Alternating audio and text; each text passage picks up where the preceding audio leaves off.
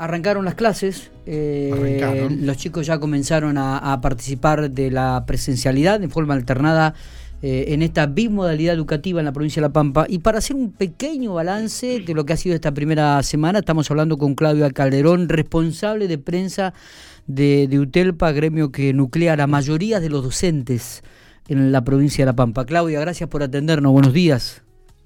Buenos días, ¿qué tal? ¿Cómo les va? Muy bien, ¿cómo estamos?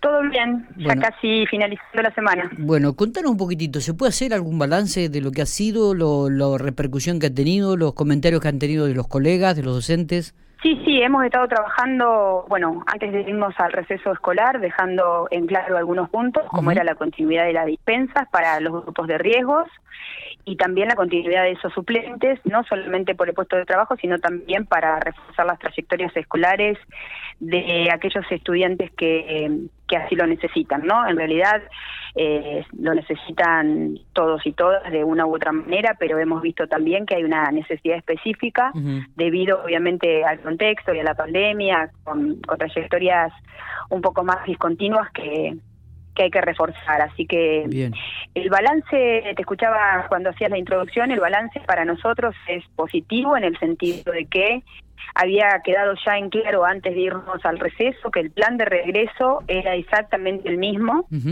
Eh, trabajando con burbujas, respetando los protocolos, trabajando de manera coordinada para que no haya mayor cantidad de gente del porcentaje que está establecido, de acuerdo a las características del momento epidemiológico. Así que todo eso nos dio mucha tranquilidad cuando nos fuimos al receso. Si bien tuvimos, eh, antes del inicio de clase, algunas localidades complicadas en cuanto a la cantidad de casos dentro de la localidad, como es Rancul, también eh, está así Catriló y Santa Isabel, y bueno, hemos recibido eh, las consultas y, y la preocupación de, de, nuestros compañeros que están ahí en las seccionales trabajando con la con las escuelas. Claro. esa misma esa misma preocupación la elevamos al Ministerio de Educación que eh, bueno lo que permanentemente evalúa con salud de la provincia cuál es la situación. No nos dijeron en ese momento que lleváramos tranquilidad que estaba hecha la evaluación epidemiológica que había muchas muchos casos pero ya transitando y finalizando la enfermedad. Y bueno, y otra herramienta que nosotros venimos destacando y que hay pruebas a nivel mundial de que es efectiva es la, vacunación y hemos visto que nuestra provincia avanzó y avanzó mucho en el sector docente. Tenemos ¿Qué porcentaje estamos ahí, Claudia? Y de los inscritos tenemos el 98% vacunados con una dosis y ya hay avanzado bastante, no te sé decir exactamente el porcentaje de la segunda dosis. Bien, bien. Obviamente, eh, estas condiciones eh, que tenemos hoy de, dispensados por grupos de riesgo, nosotros las vamos a, seguir sosteniendo hasta que la peligrosidad del virus para, para las personas y para los estudiantes también eh, haya desaparecido, ¿no? O sea, cuando estemos todos vacunados con la segunda dosis. Eh, así que bueno, estamos en ese proceso, creo que es positivo respecto de que uno ve que hay, todavía se sostienen alto los casos, por lo que hay que seguir cuidándonos, pero eh, como nos dicen las autoridades sanitarias, la, el nivel de internación es menor y el nivel de complejidad también. Está bien. Eh, Claudia, nos alivia un poco. Eh, y también me parece, hay dos puntos importantes que, que hay que analizar también y que tiene que ver con que la posibilidad de que esta vacuna moderna que ha llegado a la provincia de La Pampa, más de 7.000 dosis, se van a comenzar a aplicar en una edad que están en el ámbito educativo, de 2 a 17 años, prácticamente todo nivel secundario, lo cual también eso a ustedes les lleva tranquilidad, ¿no? Al sistema. Sí, eso, eso creo que es una, una medida excelente, se ha visto la respuesta de la población inscribiendo a los niños y a los adolescentes de esa franja etaria, eh, yo creo que es una decisión estratégica del Ministerio de Salud de la provincia y también de la Nación que nos va a dar tranquilidad, porque bueno, el virus se comporta así, ahora se está alojando eh, en aquellas personas que no se vacunan, por eso eh, nosotros seguimos insistiendo con la campaña de vacunación. Tenemos muy poquitos docentes que no se han inscrito y ha sido ha ido en aumento, ¿no? La inscripción. Había había este, leído en algún medio, sinceramente no lo tengo presente ahora, que había más o menos unos mil docentes que estaban en actividad y que no se habían vacunado. ¿E, e, ¿Ese dato es real? ¿E, ¿Es cierto? ¿Usted maneja más o menos la misma cifra, Claudia? Eh, nosotros no, no es un dato oficial y no es un dato que no del cual nos ocupamos porque, bueno, hay que respetar y ser respetuoso de, la voluntad de cada uno. Sí, obviamente que, hemos tratado siempre de, fortalecer la campaña de vacunación y de sacarnos todas las dudas. Nosotros estuvimos compartiendo, cuando se empezaron a llegar las vacunas, compartimos un Zoom, eh, varios Zoom con la viróloga Lucy Cavalaro. Eh, Lucy es la presidenta de la Asociación Argentina de Virología y ella nos explicaba, eh, bueno, cómo actúan las vacunas, qué tiene, qué tiene transporte para su aprobación, se te, se te, está entrecortando por ahí, Claudia. Ah, a ver, ahora. Se que.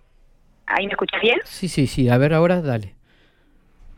Sí, sí. Eh, no, estamos no. Eh, compartiendo la Caballero, ¿me escuchás? No, no, se te está entrecortando. No sé si te estás moviendo o. Porque al principio te escuché bárbaro.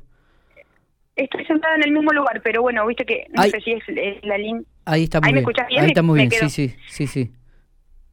Bueno, retomo. Eh, te decía que nosotros también, para despejarnos dudas y despejar las dudas de los docentes, invitamos ya desde el mes de enero de este año, cuando se empezó a hablar de campaña masiva de vacunación, a la viróloga Lucy Cavalaro. Ella es la presidenta mm, de la Sociedad Argentina y es profesora de la UBA, eh, donde bueno nos comentaba cómo se hacen las vacunas, por qué tienen un proceso más corto, eh, porque obviamente es de emergencia, pero nunca se saltea ningún paso eh, obligatorio o estratégico para que sean aprobadas y nos hablaba de la seguridad y la importancia que tiene de que estemos todos y todas vacunados. Claro, claro. Eh, porque, claro, el virus eh, busca esos lugares donde no hay vacuna y ataca a esa población.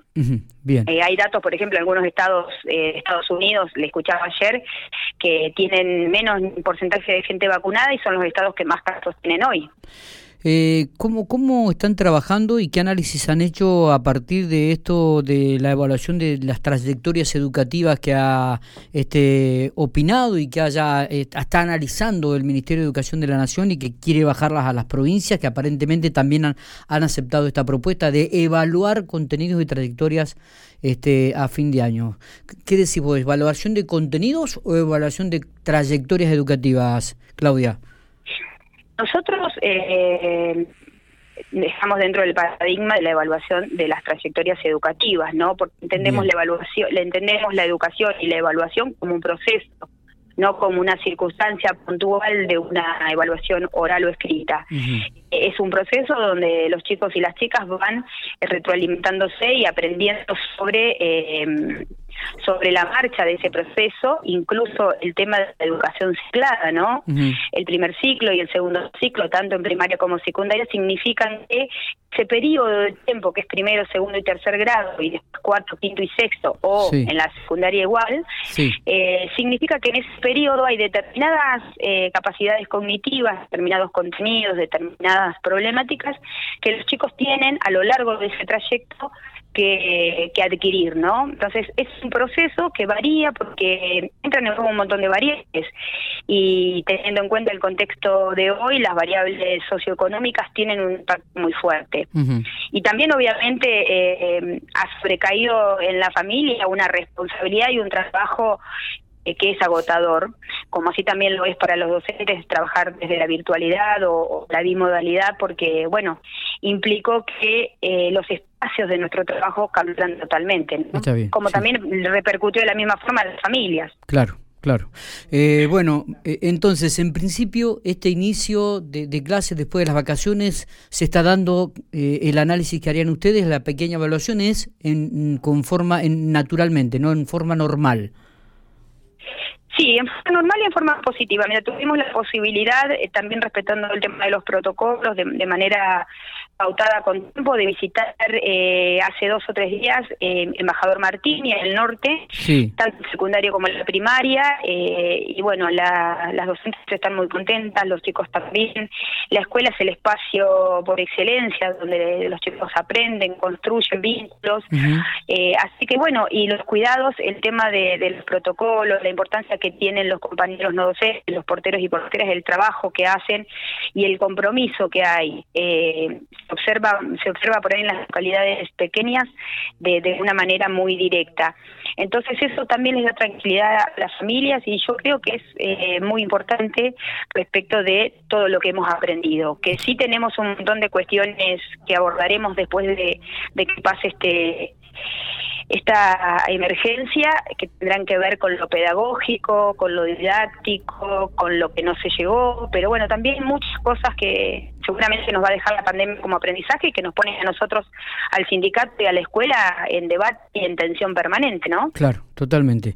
Claudia, este, gracias por estos minutos, eh, gracias por toda la información. Queríamos tener un poco la evaluación de lo que es el gremio que nuclea la mayor cantidad de docentes de la provincia de La Pampa, evaluar este segundo periodo educativo que se ha, ha lanzado y que esperemos continúe de acá hasta fin de año.